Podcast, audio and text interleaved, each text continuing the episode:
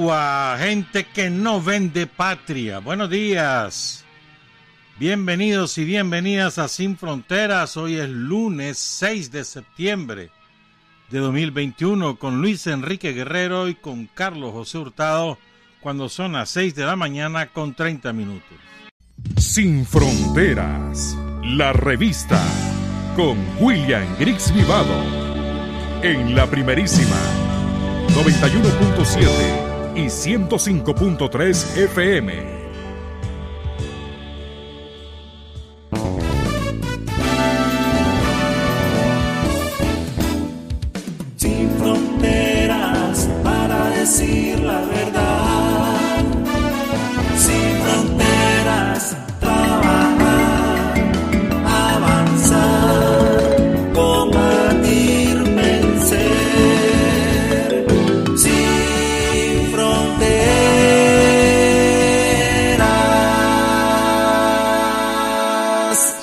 mañana con 36 minutos. Hoy es el aniversario de Patricio Argüello Ryan. 45 años ya, chocho. Estamos hablando que esto fue, estamos a 2021, 45 años. En una acción conjunta con la Organización para la Liberación de Palestina al secuestrar un avión el, el 5 fue el aniversario de, perdón, el, a ver, el, el viernes, por lo tanto el 3, fue el aniversario de Bernardino Díaz Ochoa, un extraordinario dirigente sindical campesino que nació en el Partido Socialista y luego se incorporó al Frente Sandinista junto con su compañera Benigna Mendiola, otra gran dirigente campesina de los obreros agrícolas. Y ayer fue el aniversario de la Policía Nacional. Realmente se fundó antes, pues ya vamos a hablar de eso. Antes yo quiero estrenar hoy una canción. ¿Verdad? Porque por esas casualidades de la vida, navegando en las redes sociales, me topé con este video que lo, lo posteó Neri Rodesno, un compañero, un viejo dirigente sandinista, ya está jubilado, del departamento de Madrid. No te pongas bravo, Neri. Yo digo viejo, pero ¿me entendés? Es por, es por experiencia. Pero ya está, ya está jubilado, pues. Entonces Neri lo publicó en su página. Se trata de un ingeniero que trabaja en la alcaldía municipal de San Luca, que compuso una canción que se llama Hermosa Paz. Y la interpreta su hijo, Emanuel Gutiérrez Méndez, un cipote de 11 años, tiene muy bonita voz y lo más importante es que le pone pasión a la canción porque uno encuentra muchas veces compañeros y compañeras que tienen buena voz, pero no le ponen pasión, no sienten la canción. Y eso se nota. No lo creen los compañeros cuando uno lo dice, pero es verdad, eso se nota. Este niño canta muy bien y además le nace las entrañas la canción. ¿Ya? Entonces sale muy bien. Ojalá en dos sentidos. Ojalá toda la nueva generación de, muchachos y de muchachas cantantes, intérpretes y autores escarbaran en, la música nicaragüense más que en la música internacional para su ritmo. Porque eh, después de Otto La Rocha, ¿quién nos queda? Y Otto fue el más grande de todos murió Camilo, murió Otto, murió Risa Carballo, murió el indio Pan de Rosa. Y en la música nicaragüense, en, el estilo, en la mazurca, en, todos los ritmos, en el sónica, nadie escarba, pues. Todo, todo el mundo compone con música electrónica, con, con rap, con reggaetón, con... Me parece que, a mí me parece que hace falta está bien que lo hagan, pues, por ese lado, pero que hace falta también, me parece a mí, escarbar y recuperar todos esos ritmos tan nuestros. El otro día le hicieron un homenaje en Jinotega a los soñadores de Zarahuasca. Muy bonito, muy bien hecho. Estuvo un festival de mazurca. Ya.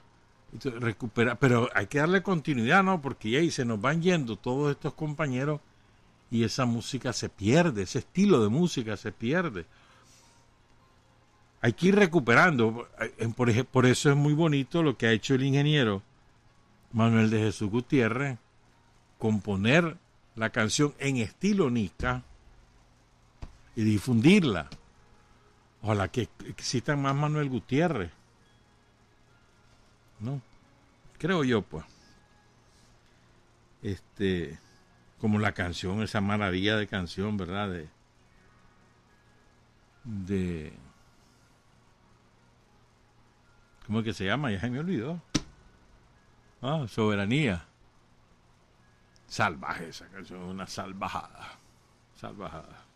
Entonces vamos a oír esta canción solamente con la guitarra del papá y la voz del niño. Eso es todo. Ah, bueno, está como, ¿cómo se llama eso? Yo nunca he sabido cómo se llama, que van raspando como que si fuera una lata, van raspando como... ¿Ah? Willow. Willow. Bueno, le, como percusión, salvaje le quedó. La canción queda salvaje. Se llama Hermosa Paz. Y en la letra dice así. El pueblo de Nicaragua vive la vida con alegría, gracias al Dios del cielo por la paz y soberanía. En mi linda Nicaragua, todos juntos en armonía y esperanzas victoriosas, se goza la patria mía mi paz, paz, paz, hermosa paz. Orgullo nica, orgullo patrio, cómo te anhelo. Mi paz, paz, paz, hermosa paz. Oh Nicaragua, Nicaragüita, cómo te quiero. Esa es la parte, el estribillo más bonito, ahí lo van a oír, esa es pegajosa, ¿viste? La paz que yo vivo aquí no se puede descuidar. Le pedimos a nuestro Dios la podamos conservar. Contamos con un modelo de esperanzas y unidad. No podemos olvidar que el camino es la paz. Mi paz, paz, paz, hermosa paz. Cómo te anhelo, mi paz, paz, paz, hermosa paz. Oh Nicaragua, Nicaragüita, cómo te quiero. Y al final repiten el estribillo, pero cambian la última frase. Oh Nicaragua, Nicaragüita, Dios te bendiga. Repito, la interpreta el niño Emanuel Gutiérrez Méndez. Él quiere ser cantante, esa es su onda. Ojalá que cuando le cambie la voz, que ya, va a empezar a cambiarle la voz, tiene 11 años. De aquí a cuatro años esa voz desapareció. A ver cómo sale la nueva. Está en quinto grado, su mamá es una maestra, la profesora Tania Leticia Méndez Reyes. Son de la comunidad del Porcal, en el sector El Porcalito, en el municipio indígena de San Lucas en el departamento de Madrid. Vamos a escuchar entonces Hermosa Paz en la voz de Manuel Gutiérrez Méndez con la guitarra de su padre y autor de la canción Manuel de Jesús Gutiérrez.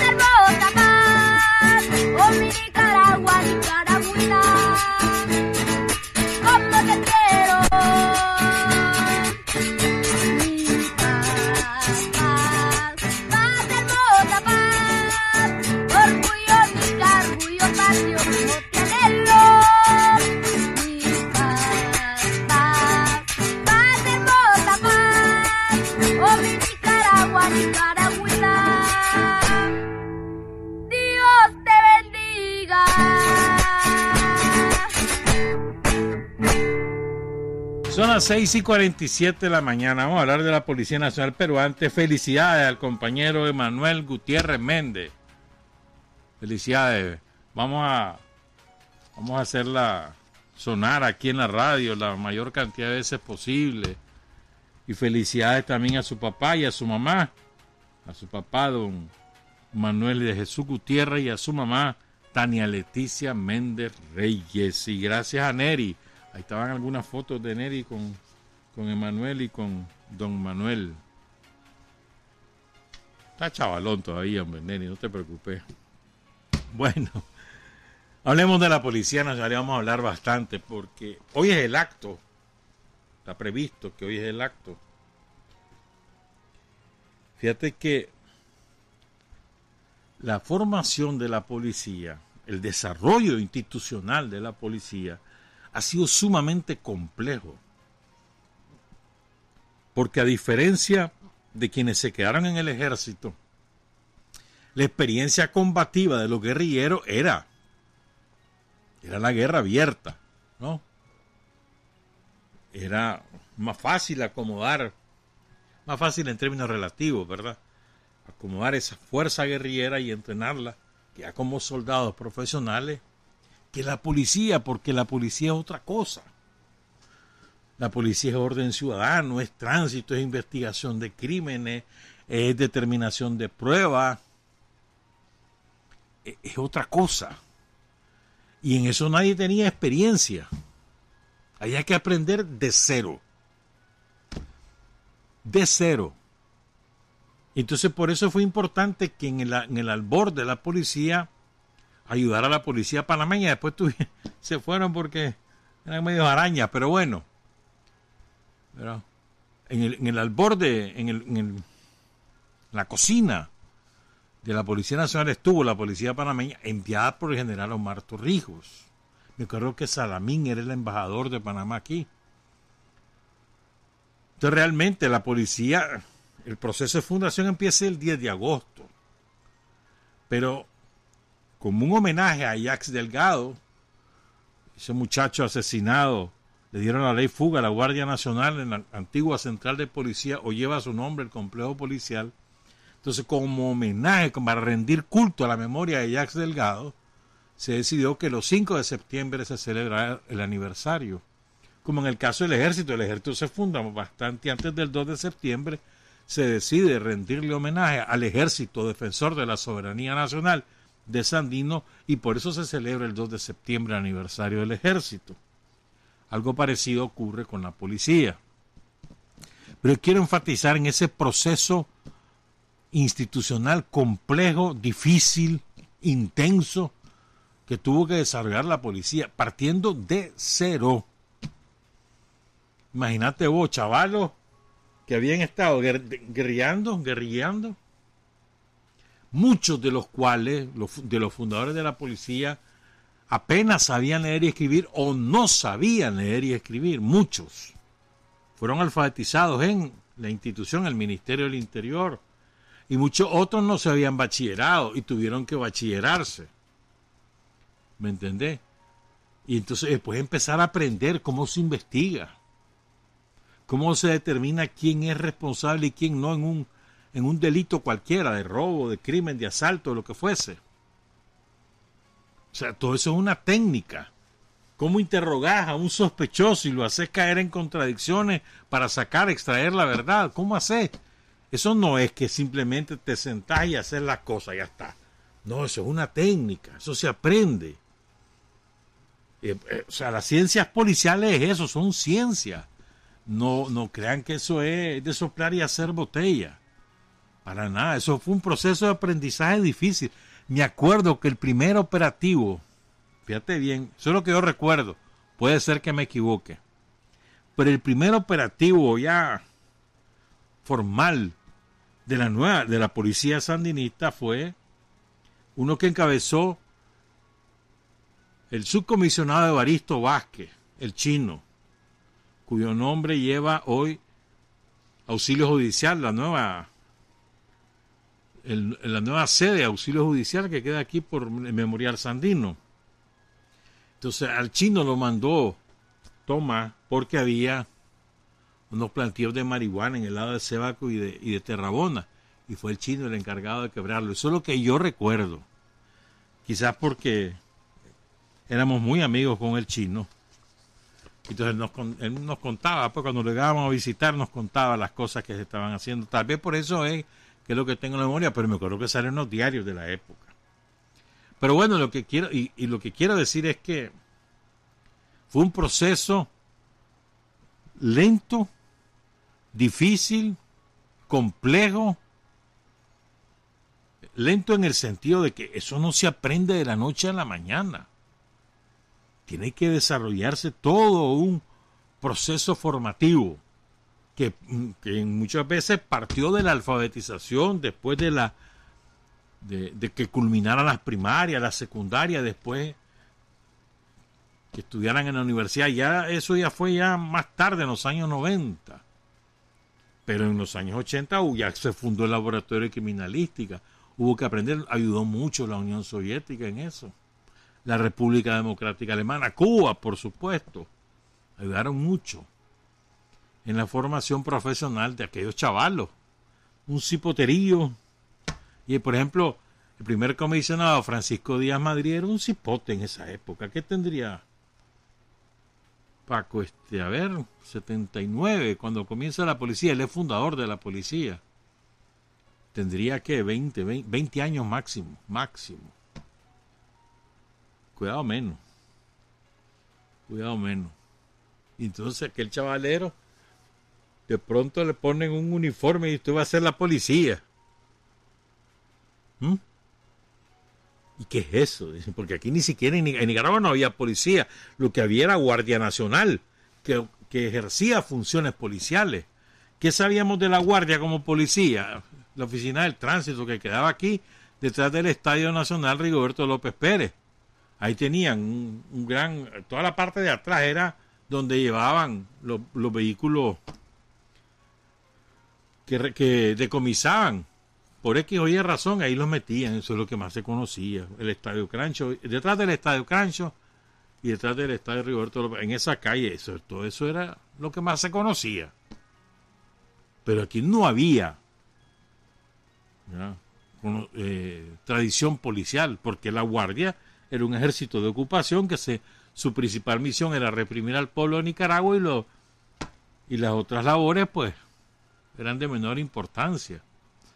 Generalmente incluso me acuerdo un crimen que hubo, yo solo leí hace mucho rato, un crimen espantoso aquí en, en el crucero. Un tipo era enamorado de la, de, una, de la nieta de un matrimonio de ancianos y como la chavala no le hizo caso, Este, la quiso forzar, el, el abuela sale en defensa, la machetea el abuelo sale en defensa, lo machetea, se lleva a la chavala, la viola y después la mata. Horrible fue eso en el crucero. Fueron tres. La guardia finalmente lo agarró, al día siguiente ya estaba muerto. Ese era el procedimiento de la guardia. Aquí no. mira que más bien a los policías que los matan. Me acuerdo aquel caso, ¿te acordás? Ahí en Huigalpa, horrible fue eso. Horrible, horrible. Pero bueno, lo que quiero decir es que todo eso es un proceso difícil, complejo, que hay que formarse. Entonces vos tenés ahora una policía institucionalizada con un montón de especialidades, pero eso no fue la noche a la mañana. Yo creo que el 98, por ahí va, por ciento de los mandos policiales tienen al, al menos una carrera universitaria, la de ciencias policiales, y otra más. O sea, es un, es un cuerpo policial eh, académicamente muy bien formado. No estamos hablando de una policía empírica, sino profesionalizada. Esa es otra cosa importantísima. ¿Me entiendes? Y eso lo ha continuado la revolución. Desde cero, repito. Desde cero. Y aquí, o sea, vos te imaginas, estábamos en plena guerra en los años 80. La prioridad era la guerra. Todo para los frentes de guerra. Pero había delitos en la ciudad y con escasísimos recursos. Los policías tenían que buscar cómo resolver. ¿Te acordás? Me acuerdo de alguien que trabaja por aquí que fue en esa época pandillero. Pero de aquella pandilla, por aquella película que hubo Bad Boy, etcétera, aquí se armó una serie de pandillas. no se le llamaban así, pero eran pandillas, hombre. Cachimbeaban a la gente en la calle, robaban, asaltaban. Me acuerdo ahí en Bello Horizonte. Mm. Aquí en el lado de Altagracia.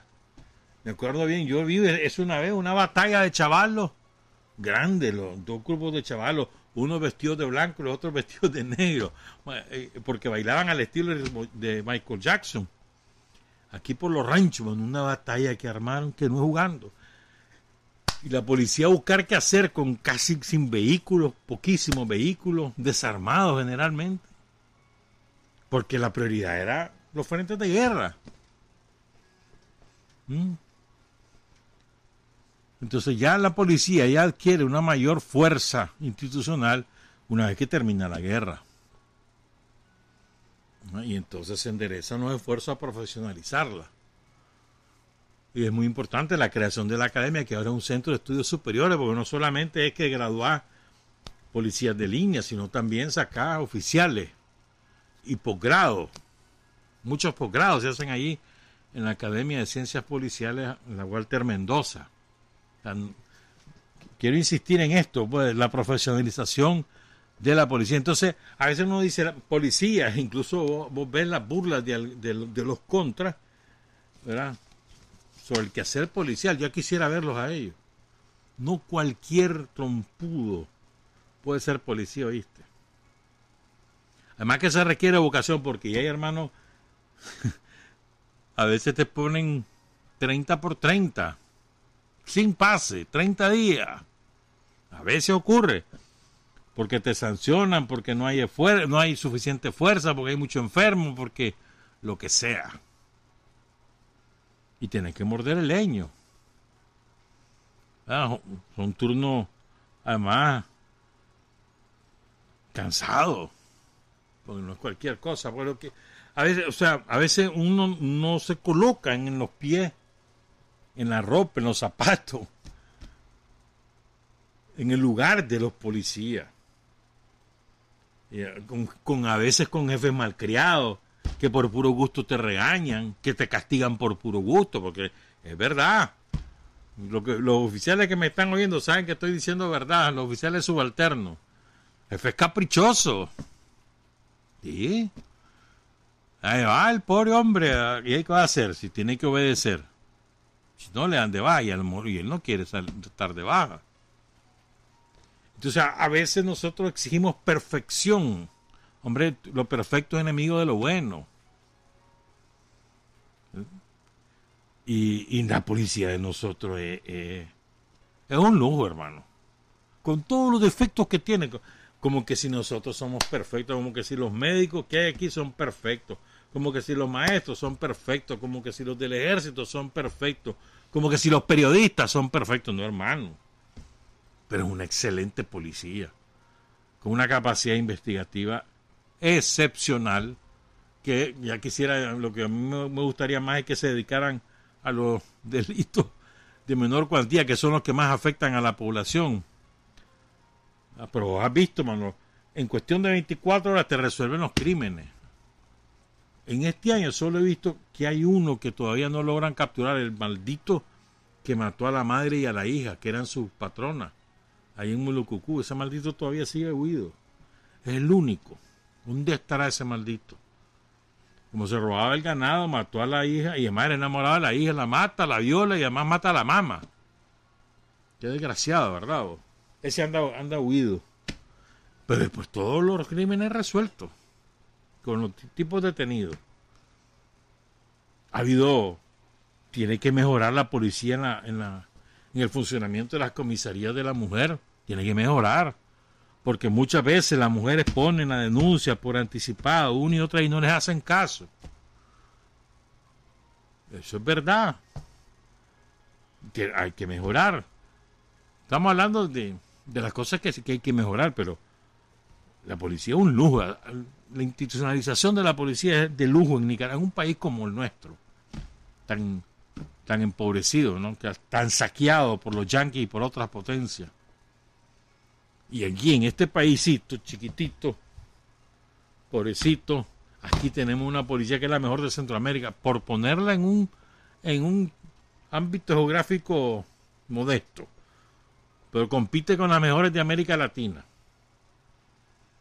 en capacidad profesional, en capacidad investigativa, en capacidad de prevención del delito, en organización, en vinculación con la comunidad, que se ha ido recuperando, recuperando, recuperando, porque se había diluido en algún momento y se ha recuperado muchísimo.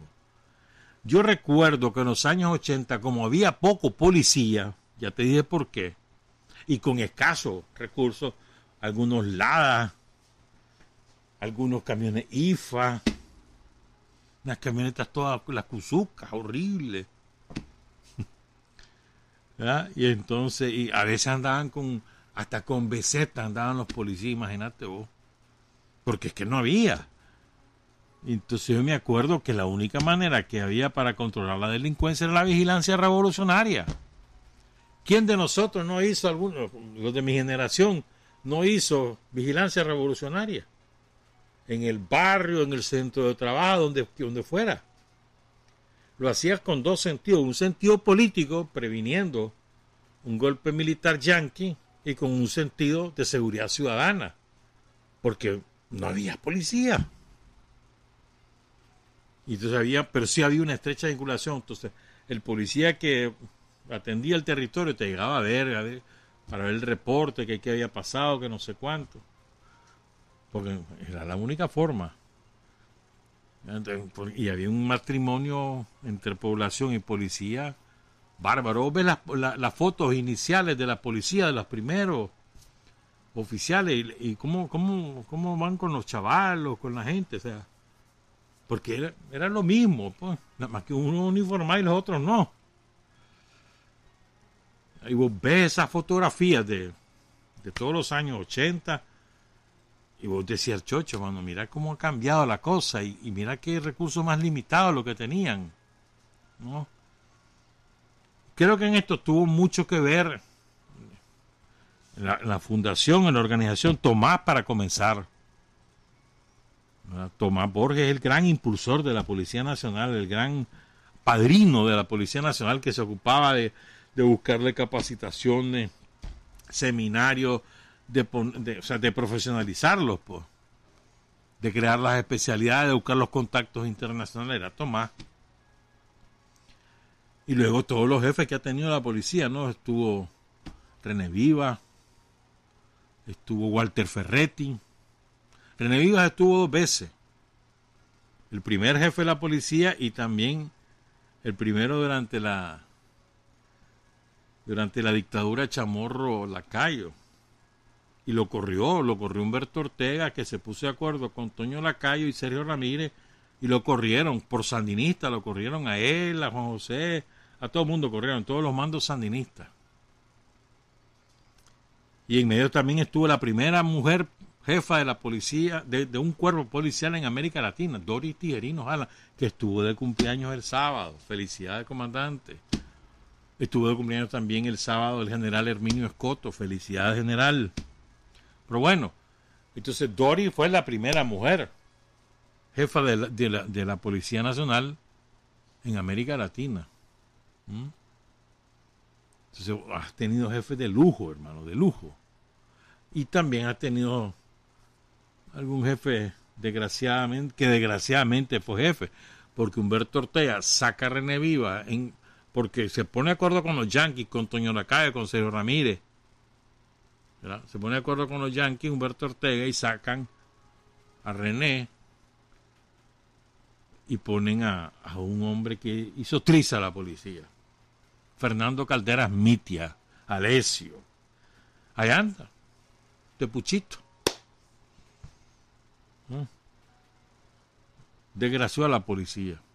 Y entonces hablemos de esa fase, los 90. El otro día el presidente Ortega algo recordaba. Seguramente lo va a hacer ahora y en el acto oficial.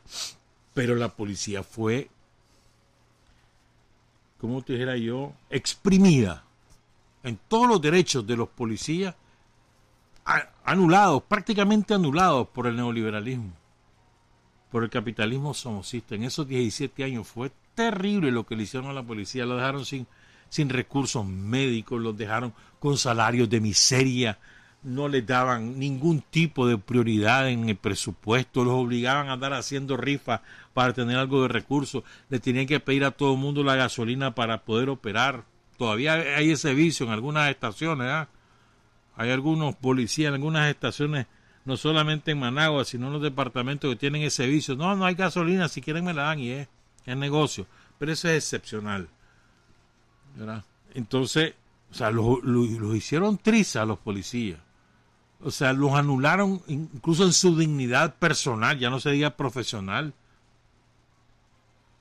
Los tenían como que si fueran vigilantes, vigilantes de sus empresas, de sus negocios y de su residencia, hasta de vigilantes de su familia. Pero no, no les, tenía, no les daban la importancia institucional y el respeto que merecen como tales. Pues. Eso fue lo que ocurrió en esos 17 años. Tristísimo fue. Y resistieron, porque hay un montón de compañeros sandinistas de toda la vida que yo no sé cómo aguantaron el ácido. Yo no sé cómo aguantó el primer comisionado Francisco Díaz, Ramón Avellán, la comandante Ana Julia Guido, que allí estaba. Ana Julia sale cuando el año decide por una cuestión de clase nombrar a Minta Granera y no a Ana Julia Guido, que eran las dos candidatas. Pero yo no sé cómo aguantaron. O sea, que te estén ninguneando, que te humillen, que te voceen, que no te, te den tu lugar como un profesional, que te traten como que si fuera, qué sé yo, cualquier cosa, cualquier hijo de, de ellos, pues, no, hombre y aguantaron. O sea, eso te estoy hablando a nivel personal. A nivel político, los mandaban que, Juchu, vayan a matar sandinistas. Juchu, vayan a, reprimir sandinistas. Eso era. Juchu, vayan este, a vigilar que no haya ninguna huelga en el Ingenio San Antonio, por ejemplo, o en cualquiera de esas empresas de ellos, la finca. Juchu. ¿Mm? Y aguantaron resistieron. Y entonces vos ves ahora en estos 15, 14 años de Daniel, puchica, cambio radical en la dignificación de la profesión policial, en los espacios de trabajo, porque yo, yo mira hermano, allá en el lado de los, de los Pueblos Santos, norte de Chinandega, no, no, creo que es en San Pedro, San Pedro del Norte ahí. ¿Sabes cuál era la cárcel? Para llevar a los detenidos. Que un picado que agredió, que alguien que atropelló. ¿Sabes cuál era la cárcel? Un palo de mango. Ahí los amarraban. Estoy hablando todavía hace 10 años. Entonces ha habido un proceso de equipamiento, de construcción de edificios por todo el país. Y eso ha sido con Daniel. Las estaciones móviles, el equipamiento, la dignificación del salario, mejores condiciones sociales, le dan facilidades para adquirir vivienda, todo eso dignifica y estimula a los que están en la policía. Vos te imaginas un policía mal pagado, mal tratado, mal comido. ¿Qué va a tener, qué va a, ánimo va a tener para resolver casos? Todos estos ricachones que dicen odiar a la policía, la odian por su naturaleza política y, y nos echan en cara que somos que la policía es sandinista como que si fuera un insulto. No, hombre, un caballo, esto es un caballo. más bien es, orgullo, es honor. Como decía Daniel, yo recuerdo hace el año pasado creo que fue, es la policía sandinista, ¿y qué? y ahora lo dice el ejército sandinista, ¿no? Porque es verdad. Porque el sandinismo no es no es solamente el apelativo de un partido político, es una identidad nacional. Avión. Más bien no, los, los policías se enorgullecen de que les diga, ah, sí, somos sandinistas. ¿Y ahí? ¿Y quién nos defendió? Los estaban matando en el 2018. ¿Quién nos defendió? Los defendieron estos desgraciados. Son los que los estaban matando. Los defendió Daniel, los defendieron los sandinistas. ¿Quiénes iban a defender, ayudar a defender en los asedios policiales a los policías, los sandinistas, en distintos sitios. ¿Quiénes fueron los sandinistas? Con una pistolita, con una escopeta, con lo que fuera, se iban a defender a los policías, los sandinistas. Entonces, ¿por qué? Porque hay una una simbiosis ahí y eso no es una deshonra, es una honra, no sea un caballo. Hay una ahí del FBI que le encanta estar diciendo pues si es sandinista, no sé cuánto. Una, mujer amargadita que hay. Dice que del FBI. Bueno, esa mujercita. Pero, o sea, los resultados de la policía son impresionantes. Y si lo ves a nivel interno es mucho más. Muchísimo más. Creo que debemos estar contentos de tener una policía como la que posee Nicaragua hija del pueblo, nutrida por los hijos del pueblo. Ahí no están los riquitos. Ningún riquito quiere ser policía. Ningún riquito quiere ser oficial del ejército. Son gente del pueblo. Además, le suma ¿verdad? pasar ese curso, el, curso inicial para ser policía de línea. Ya no se dio después la licenciatura. Pero le suma, mano, esos ejercicios que te zampan. No, hombre. Es cierto que ya no estamos en edad para eso, pues, pero ni aun estando, uh, no, hombre. Le rindo el charro a los policías. Felicidades al primer comisionado Francisco Díaz, al comisionado Avellán, al comisionado Marenco, a toda la jefatura de la Policía Nacional, a todos los amigos y las amigas que tenemos en la Policía Nacional, que son bastantes. Deben estar orgullosos de lo que son. Y claro, tienen un montón de desafíos. Vean, una sugerencia, que no pase lo que pasó el día del ejército, día del desfile del ejército, fue un caos, Managua, fue horrible. Vieran la gente cómo lanzaba insultos de todo tipo, culpando a Daniel, culpando a la policía, culpando al ejército, que cuesta regular el tránsito previamente, avisar a la gente no pasen por tal lado, váyanse por tal lado. Nada cuesta y organizar, poner los policías a trabajar en, esa, en esa zona para no, que no haya ese caos. Fue horrible el caos vehicular del viernes. Yo tengo, dice Gerson que llegó a las 8 de la noche. Bueno, tampoco vive cerca, pues, pero imagínate. Normalmente puede llegar a la, en una hora. Entonces, por, e, ese es un ejemplo, pero después otro compañero me dijo que pasó cuatro horas entre, a ver, ¿dónde fue que me dijo? Creo que el, eh, donde fue el nuevo diario, que alegre decir eso, ¿verdad? Donde fue el nuevo diario. Y él vive aquí en el lado de San Judas. Cuatro horas. Entonces hay que evitar estas cosas, creo yo, por respeto a los ciudadanos, en primer lugar, y por una razón política. ojalá que lo hagan hoy que es el acto y creo que no sé si mañana o pasado es el desfile de la Policía Nacional, que haya reguladores de tránsito y que se avise con anticipación los desvíos que van a haber. Felicidades a los compañeros, felicidades a las compañeras policías. Hay muchas más mujeres en la policía que mujeres en el ejército. Muchas más. Y ojalá que hayan cada vez más y que no y que las dejen crecer, que a veces hay mucho machismo.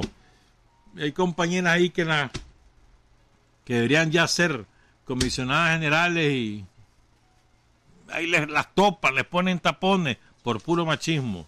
¿Verdad, compañeras? No voy a decir nombre. Una pausa, regresamos. 7.16. Hay hombres que luchan un día y son buenos. Hay hombres que luchan un año y son mejores. Pero hay hombres que luchan toda la vida. Esos son los imprescindibles. 20, aclaración, aclaración. Qué, qué, bochorno eso del juego de Brasil y Argentina, bravo, qué barbaridad. Bueno, aclarado, no es hoy el acto de la policía, es el jueves el acto oficial y el viernes el desfile. Hoy es el acto de la eh, Dirección de Operaciones Especiales, es decir, de los antimotines que le llamamos. Hoy es el acto de, su aniversario.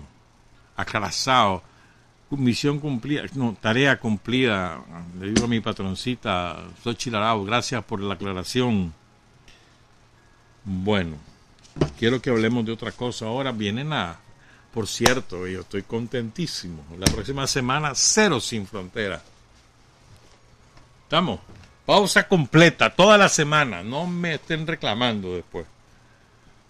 Mm, ni lunes, ni miércoles, ni viernes la próxima semana. La próxima es, no, si estamos hoy a 6, sí. 13 es el lunes, 15 es el miércoles, toda la semana va de vacaciones. Todo el Estado y nosotros los vamos a acompañar, vamos a ser solidarios. Entonces la otra semana no habrá sin frontera. Entonces, pero bien, vienen estas efemérides. Y a veces se nos olvida cuáles son, de dónde vienen estas cosas. La, independencia el 15 de septiembre, no, no, surgió el 15 de septiembre, ni siquiera con los movimientos de los criollos previos que comenzaron más o menos en 1808, 1810 y comenzaron y, fue una rebelión de los criollos porque les subieron los impuestos, etcétera, pues, y no les dejaban que se quedaran con nada. Pero he leído por ahí y me parece me parece que es una interpretación poco rigurosa decir que los criollos realizaron la independencia porque había presión popular y que si no se hacía por esa vía iba a haber una rebelión.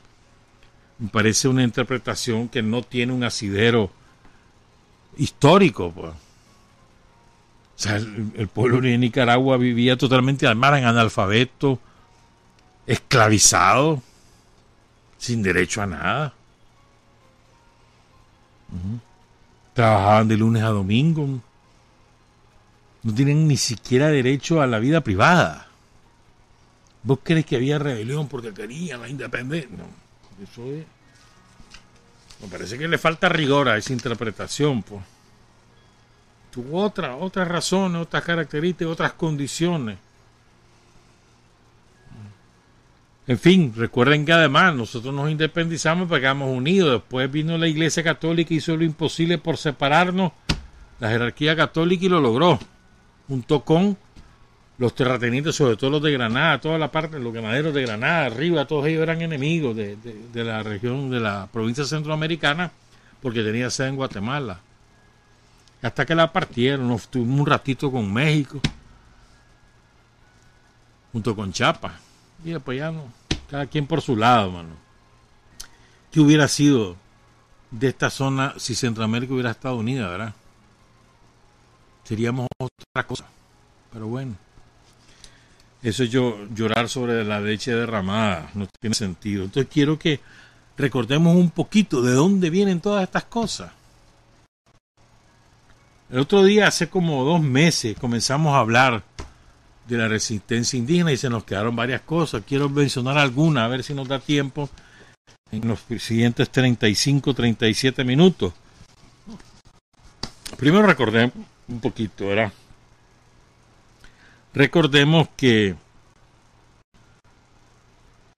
el rey español nombra como gobernador y general de Nicaragua un maldito asesino llamado Pedraria Dávila. Era un viejo ya. Lo habían corrido a Panamá por maldito. Vino a parar aquí. Maldito, maldito. Entonces lo nombran el 2 de octubre de 1528. Y la cédula decía, en algunos lugares, perdón, después viene Pedraria, pero cuando viene, perdón, lo nombran el, el 16 de marzo de 1527. Pero apenas viene, había rebeliones de los pueblos originarios en todos lados, sobre todo en el Pacífico, que era donde tenían dominio los españoles. Empezaban a ir a más allá, pero no, era el Pacífico. Entonces, habían rebeliones de los Sutiaba, habían reuniones, rebeliones en Monimbó, en La Paz Centro, en todos esos lados, habían rebeliones. Y Pedraria estaba afligido y le manda una cédula, un informe a su rey, el 2 de octubre de 1528, y le dice, en algunos lugares cercanos a las ciudades de León y Granada, hay cierta gobernación de caciques que se llaman chorotegas, que hasta ahora nunca han querido servir a los cristianos, y que además de no querer servir se han alzado y muerto muchos cristianos, y enviándoles a desafiar a ciertos requerimientos no han querido cumplir. es decir, había rebelión, había resistencia de los pueblos originarios a los hediondos invasores españoles. ¿verdad? En el libro Raíces Indígenas de la lucha anticolonialista dice Willow que la resistencia había tomado la forma de una ofensiva generalizada contra el opresor. Pedrarias decidió hundir en el error a la población de Nicaragua. Evidentemente aquí había una situación ingobernable. Y eso que había una inferioridad absoluta en, en, el, en la arma y en la organización militar. No había, no, no se llegaba al nivel de la organización militar que traían los españoles después de haber matado a árabes y a judíos allá en, en el imperio español. No había esa experiencia para nada. Había un par eso venían de participar en guerras con Francia, con Inglaterra, con todo el mundo. Eso, era su, su maña. Y además venía un montón de delincuentes aquí. El caso es que lo que comenzaron a hacer fue a sacar, capturarlo y a, y a mandar, comandarlo fuera de Nicaragua. Por, por, dos razones. Primero, para aplacar la rebelión y segundo, porque sus compadres españoles de otra colonia habían matado a todos los indios y necesitaban mano de obra. La verdad es que el primer barco que salió de aquí con destino a Panamá para después ir a Perú fue enviado por Francisco Hernández de Córdoba. Qué desgracia que tengamos ese nombre, ¿verdad? En la moneda. Algún día cambiaremos esa moneda. O el nombre, por lo menos. En 1528, unos 18 caciques se rebelaron contra Pedraria Dávila. Entonces Pedraria los mandó capturar los, los capturan y saben, ¿verdad?, cómo lo, los castigaron. Le echaron los perros salvajes que traían los españoles y los perros devoraron a esos caciques capturados por los españoles. Y las mujeres indígenas, otra vez, por, por, eso es que en Nicaragua tiene tanta, tanto arraigo el papel de las mujeres, no es de ahora las mujeres indígenas que eran violadas, víctimas de todo tipo de atropello, una, vez que su jefe, sus caciques, sus sacerdotes son aniquilados por el imperio, son las mujeres las que toman la iniciativa. Mujer que era violada y se sabía embarazada, se suicidaba se lanzaba un guindo, dejaba de comer. Y después vino la huelga de los vientres, de la que cuenta David Bolaño. Para que no nacieran nuevos esclavos, se negaban a yacer con, su, con sus maridos, con sus compañeros, pues, para no quedar embarazadas. O sea, la voluntad de las mujeres de los pueblos originarios era férrea imbatibles. ¿Verdad? Y también, como les contaba aquella vez, recuerden que según David Bolaño, dirían ver un matriarcado y eso influyó mucho en que las mujeres tomaran las decisiones en sus manos, la rebelión en sus manos. ¿Verdad?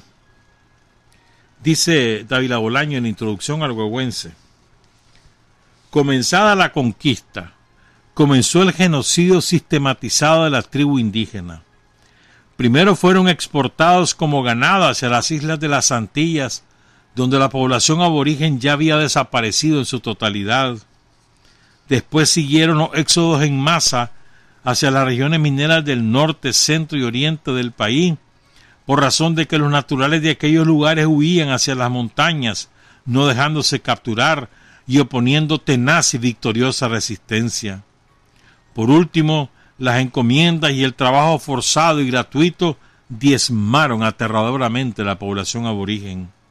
Recuerden que era aproximadamente éramos un millón y que para 1560 aquí no quedaban más de 30 mil. sí, hubo enfermedades, ¿verdad? Las pestes que trajeron los hediondos, es cierto, pero asesinados la mayoría y después exportados como esclavos.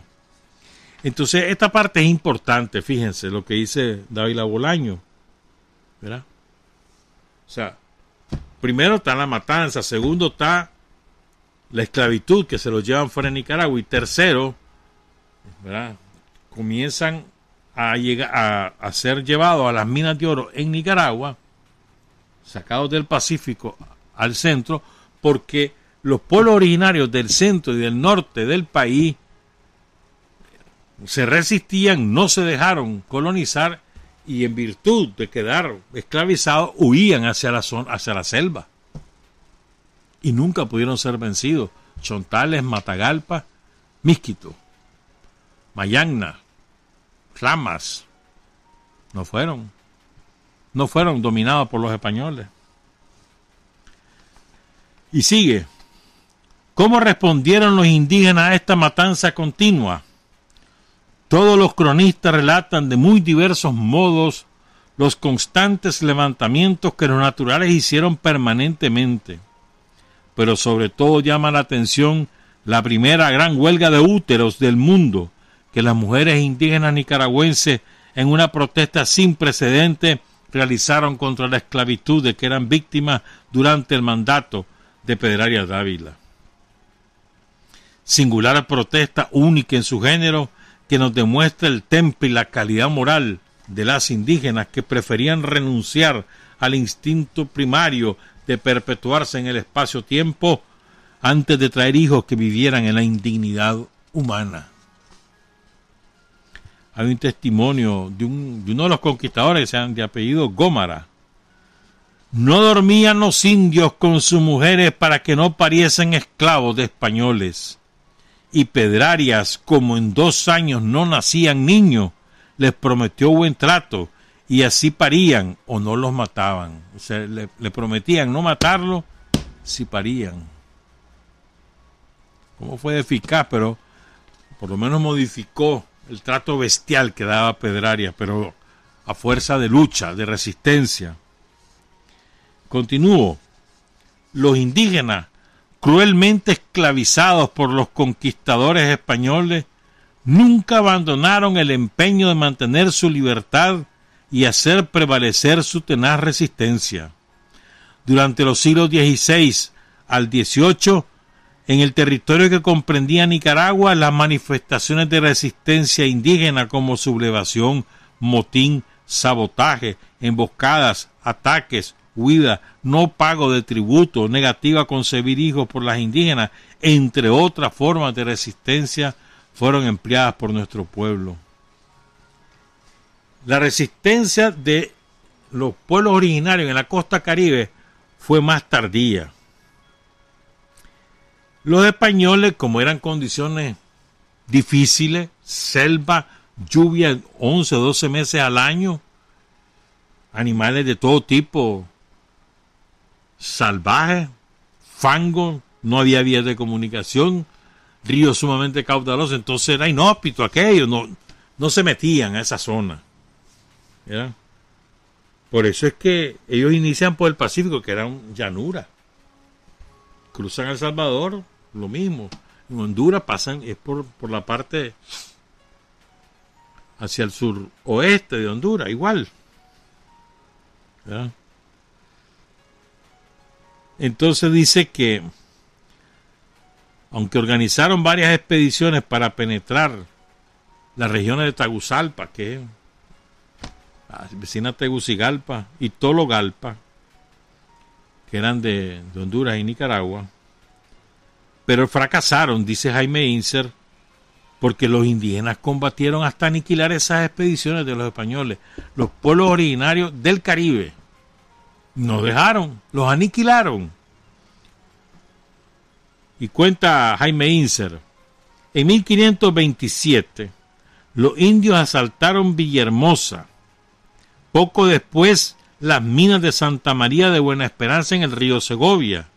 Indudablemente el espíritu indómito de las tribus que vivían al entrar a las montañas fue la causa de la poca intención mostrada por los españoles en la conquista de tan apartada región. Incluso había la Segovia fue la ciudad original arriba, ahí por sobre el río Coco, pero ya hacia la esquina de viaje. ¿Cómo te, cómo te explicara? Ahí están, dicen que hay ruinas, ah, pero que están cubiertas por, por vegetación. Digamos por el lado de Jalapa, por, por situarlo en algún lugar. Entonces esa ciudad la destruyeron los pueblos originarios. Aniquilaron a la guarnición española y destruyeron la ciudad. Por eso es que se llama Nueva Segovia. Pero era Segovia. Y destruyeron la ciudad. ¿Verdad? Desde mediados de, eh, sigo, en los primeros años del siglo XVII, los españoles continuaron con expediciones sin éxito. Además ya habían aparecido los misquitos, los zambos misquitos, y estaban los pueblos mayanas, el pueblo Matagal, pues los pueblos Chontal. Y a finales del siglo XVII se constituyen los misquitos como el grupo indígena más poderoso. Empiezan a tener relaciones con los piratas, los holandeses, los británicos, los franceses, que llegaban a las costas del Caribe, tenían relación con ellos, tenían amplio comercio, no, no se enemistaban, no se peleaban con ellos, recibían, más bien les interesaba a los piratas porque los acogían, pasaban un rato, que se yo, la época de las tormentas, de los huracanes. Entonces había buenas relaciones. Contrario a los españoles que lo que querían era conquistar y dominar. Y además incluso los piratas le daban hasta armas. Había comercio y además había también este como te dijera yo los ingleses perdón estos piratas comenzaron a tener pareja eh, de los pueblos originarios entonces comenzaron a ser mestizos, o sea, había todo un proceso de cultural de unificación ahí, ¿verdad? Entonces, además, ¿verdad? los ingleses, los franceses, los holandeses, además de darle las armas, les enseñaban cómo guerrear en, las nuevas circunstancias. Entonces, los pueblos, los ambos, los miquitos, los mañanas empezaron a aprender y tenían mejores técnicas.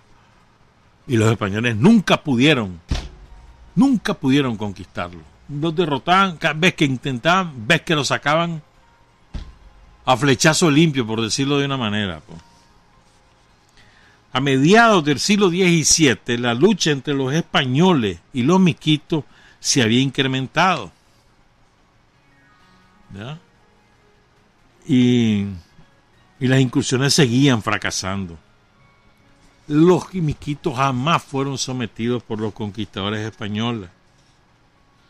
De manera que los españoles tuvieron que resignarse al, Pacífico y después, con el tiempo, sobre todo a partir del siglo XVI, empezaron hacia Matagalpa, hacia el lado de Huigalpa, Comalapa, que fue muy importante, Huaco.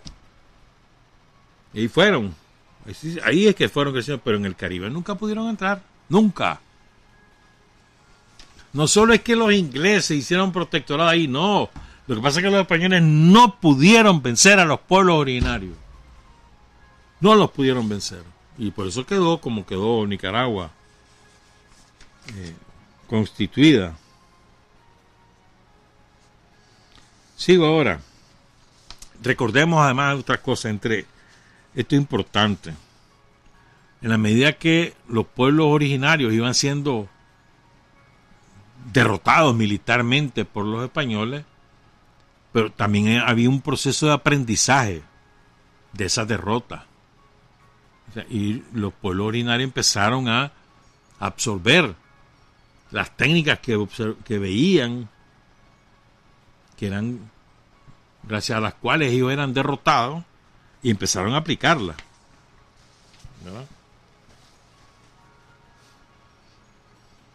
Entonces,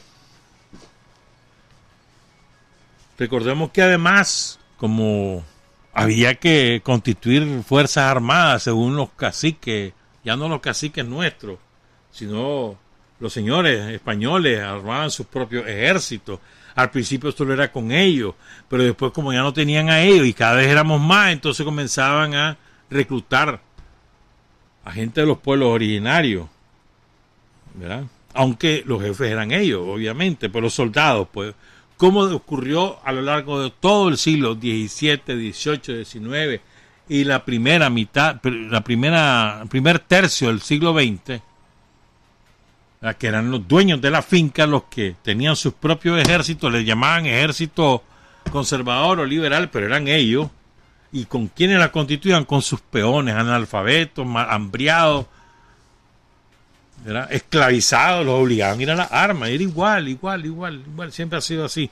Así ha tratado la oligarquía al pueblo llano. ¿Verdad? Sigo pues. Esto es interesante, ¿verdad? Me acuerdo que aquel zapatero salió inventando hace como 10 o 15 años de eso. Salió inventando el encuentro de las civilizaciones, no me acuerdo cómo era que le llamaba, y aquí lo que hubo fue que encuentro ni que nada, hermano. Crimen puro y duro, imposición de sus creencias y más nada que su destrucción de la cultura autóctona, tanto en Nicaragua como en toda Centroamérica, en México, en, en Colombia, en Venezuela, en Ecuador, en el Perú, en Bolivia, en todos lados, en Chile. En todos lados hicieron lo mismo. Destruyeron la cultura local y era muchísimo más avanzada que ellos. Era, eran un montón de salvajes. Aquí, eran, éramos científicos. Ah, no. Se creían mejor que nosotros y destruyeron todo sobre la base de sus armas. Pues. En 1681, Sutiaba se rebela contra los españoles ya la habían, habían sumado, sutiaba a la ciudad de León, ya estaba León en, el lugar que está hoy. Y la habían sumado para obligarla a pagar sus impuestos a las autoridades de León. Y además para que las autoridades de León, eclesiásticas y políticas, tuvieran acceso a las tierras del pueblo sutiaba y a los recursos. Pero se sublevaron, desconocieron esas autoridades y tuvieron que mandar a los curas a apaciguar a los indios sutiabas. Así fue que terminó esa sublevación de 1681. Otra fue en Seba con 1693. esa era, fíjate que hasta, hasta Sébaco llegaban en esa época, hasta Sébaco llegaban los españoles. Sébaco que se supone que es una este, localidad fundada por aztecas que llegaron hasta ahí. Se supone, ese era eso que ahorita es ¿no? un empalme. Sebaco es un empalme hacia Matagalpa y hacia Estelí y Honduras, digamos. Siempre ha sido así, siempre ha sido un, un, empalme de, esa época. El caso es que hubo una rebelión, pues porque los grupos indígenas se negaron a ser utilizados como guerreros, porque ya los españoles y querían obligarlos a sumarse a los indios sebacos para ir a conquistar las tierras de los misquitos y de los mayagnas y se negaron y hubo una sublevación ¿verdad? Una sublevación que costó a los conquistadores salir de ahí. Los aniquilaron y tuvieron que irse. Después regresaron y mataron un montón de indios, ¿verdad? En 1725 hubo otra sublevación del pueblo de Sutiaba y ahí se sumó el pueblo de Laborío a esa sublevación. ¿Cuál era el motivo? Les, estaban robando las cosechas de, de, maíz. Llegaban las autoridades españolas y les robaban las cosechas de maíz. Y los dejaban hambriados. Y las hortalizas y todo lo que sembraban. Entonces se rebelaron contra los españoles. 45 días resistieron los Sutiaba y los Laboríos hasta que los españoles recibieron refuerzos por la vía del Realejo y los masacraron. Esa fue la manera de, resolverlo. Dice González Fernández de Oviedo, que es un cronista de, de Indias, que los indígenas Sutiaba son los más crueles y los más feroces, pero también los más inteligentes y valerosos de cuantos indios he conocido en la América. Así describen a los subtiabas. O sea, el subtiaba no anda con miramientos, pero es el más inteligente, el más valeroso. Una característica que vos ves que los subtiabas lo conservan, la inteligencia y la valentía intacta, y es una herencia ancestral. Y luego viene la de Huaco. Aquí hay una discusión. El otro día compartía con un compañero de aquellos lados y él me decía que el Yarrince, que es el cacique del que voy a hablar ahora, no es recuperado como un buen ejemplo de resistencia. Es que hay, hay distintas versiones. Yo he leído dos o tres de lo que fue Yarrince. A ver, Yarrince era un cacique, ¿no? Cacique de los Huacos. Entonces, en 1900, pero me oíme a mí, en 1777, 1777, se rebeló contra los españoles. Pero antes había habido un proceso con él difícil, pues. Lo vamos a tratar de contar.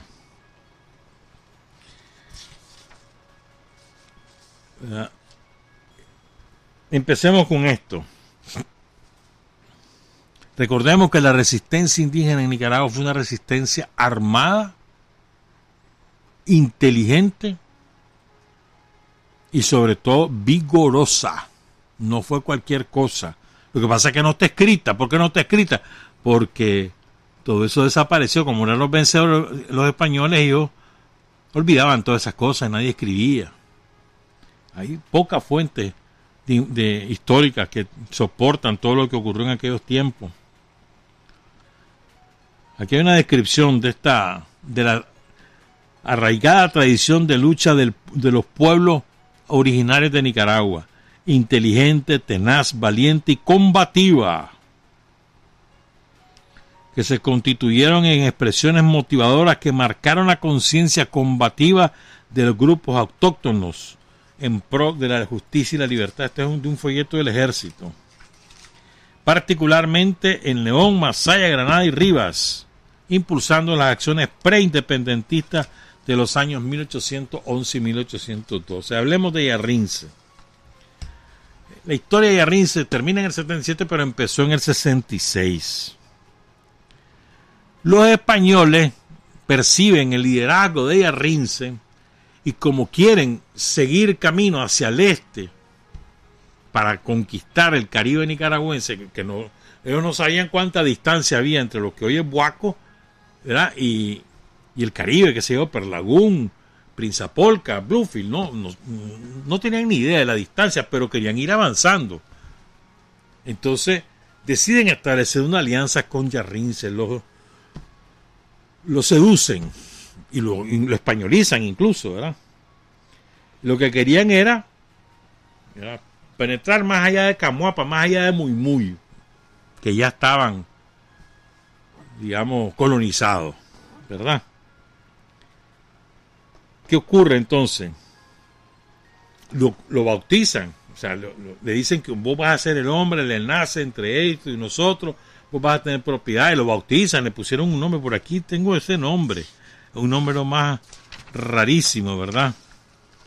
Ya te, te lo voy a por aquí está, le pusieron de nombre Carlos Matías Ignacio José Antonio Yarrince porque va el nombre del rey de España, del presidente del reino de Guatemala, del capitán general de los reales ejércitos y del capitán de conquista de Chontal. Y así le pusieron, lo bautizaron y le pusieron ese nombre tan horrible. Y le conservaron Yarrince como que si fuera su apellido. Entonces Yarrince era el, líder de, de, toda esa zona. Entonces lo, se alían con ellos y le dan poder y lo convierten en español ahí en Granada lo bautizaron, lo sacaron por el camino de Malacatoya y ahí lo llevaron a Granada a bautizarlo. Y además le dan el título capitán y gobernador interino de los indios de su parcialidad. Muy, muy. Camuapa, Huaco, ese territorio. Se casó en Huaco con una española, María de la Rosa. Tuvo ocho hijos. A todos los bautizaron Margarita, Juana, María, Andrés, Bernardo, Francisco y Juan de la Rosa. Pero Yarrín se pichaba su juego. ¿Me entendés? O sea, era el líder, pero pichaba su juego. O sea, era astuto. Y el 6 de diciembre de 1679, un, autoridades españolas de ahí, de, la zona de Huaco, lo acusan de traición, porque Yarrince aparentemente resistió el, el avanzar con su gente en la conquista, en la colonización de las tierras del oriente, del nororiente y del oriente. Entonces lo acusan de traición. Lo echan preso, se lo llevan a Guatemala, preso, encadenado y ahí lo mantienen hasta que muere. En 1779, el 6 de diciembre de 1700, perdón, en, en 1780. Murió enfermo, o sea, quién sabe qué peste le dio en la cárcel y ahí murió en la cárcel. Le quitaron todas sus atribuciones, todas la, confiscaron todas las propiedades de las comunidades que él dominaba, todo eso lo, se la robaron, metieron preso a una parte, mataron a otro, otros huyeron hacia el, oriente. Eso fue lo que pasó. Eso es lo que yo he leído. Y, y bueno, pasa que hay otros otras versiones ahí el mismo Huaco de que no, que se fue un traidor, que capituló, que se sumó a los españoles, y hay otros que dicen que no, que simplemente ante el poderío español obró con inteligencia, se alió con ellos, les hizo aparentar de que, se, que era uno de ellos, era el enlace de las subcomunidades con los territorios españoles, era la autoridad en ese territorio, además era como, como te dijera yo, como el último, el último muro para pasar al Caribe, y cuando, cuando no quiso hacerlo, le pasaron a cuenta. Eso fracturó las relaciones de los españoles con las comunidades originarias durante muchos años por la manera como trataron a Yarrince. Es decir, como Yarrince se había sumado y así lo trataron, muchos otros nunca quisieron hacerlo. Por eso los españoles no pudieron avanzar. Después medio que siguieron algunas cositas por ahí, pero no pudieron. Ni hacia el oriente, más que Huigalpa, que habían llegado, como Alapa. Después ya llegaron hasta el Rama, pero hasta ahí llegaron. Pero en la parte de la selvática, hacia el nororiente, no pudieron. Pero bueno, yo te digo, tengo las dos versiones, que Yarrince fue un hombre inteligente, astuto, que quiso conservar a su gente, la, dignidad de su gente y sus propiedades, que no se los mataran, por eso se alía con los españoles, se hace bautizar, lo nombran la autoridad, pero después cuando lo quisieron presionar, él dijo que no y le pasaron la cuenta, y después le pasaron la cuenta a toda la comunidad también. Era el líder natural de Olama Real pero su influencia llegaba a todo el territorio muy muy Camuapa y un poquito hacia el norte, lo que hoy incluso pegaba ahí hacia el lado de Terrabona, toda esa zona. Ese era su territorio. Interesante la historia de Yarrince, ¿verdad? Habría que investigar más, por supuesto, pues yo he dado las dos versiones, pero habría que investigar más y, eventualmente, en dependencia de esa investigación, quizás habría que recuperar, no, y no tenerlo tan, tan marginado, pues, pero parece interesante la historia. Trabajar, avanzar, combatir, vencer, patria y libertad. Revolución es sentido del momento histórico. Es cambiar todo lo que debe ser cambiado. Es igualdad y libertad plenas. Es ser tratado y tratar a los demás como seres humanos. Es emanciparnos por nosotros mismos y con nuestros propios esfuerzos. Es desafiar poderosas fuerzas dominantes dentro y fuera del ámbito social y nacional. Es defender valores en los que se cree al precio de cualquier sacrificio. Es modestia, desinterés, altruismo, solidaridad y heroísmo. Es no mentir jamás ni violar principios éticos. Es convicción profunda de que no existe fuerza en el mundo capaz de aplastar la fuerza de la verdad y las ideas. Revolución es unidad, es independencia, es luchar por nuestro sueño de justicia para Cuba y para el mundo, que es la base de nuestro patriotismo, nuestro socialismo y nuestro internacionalismo.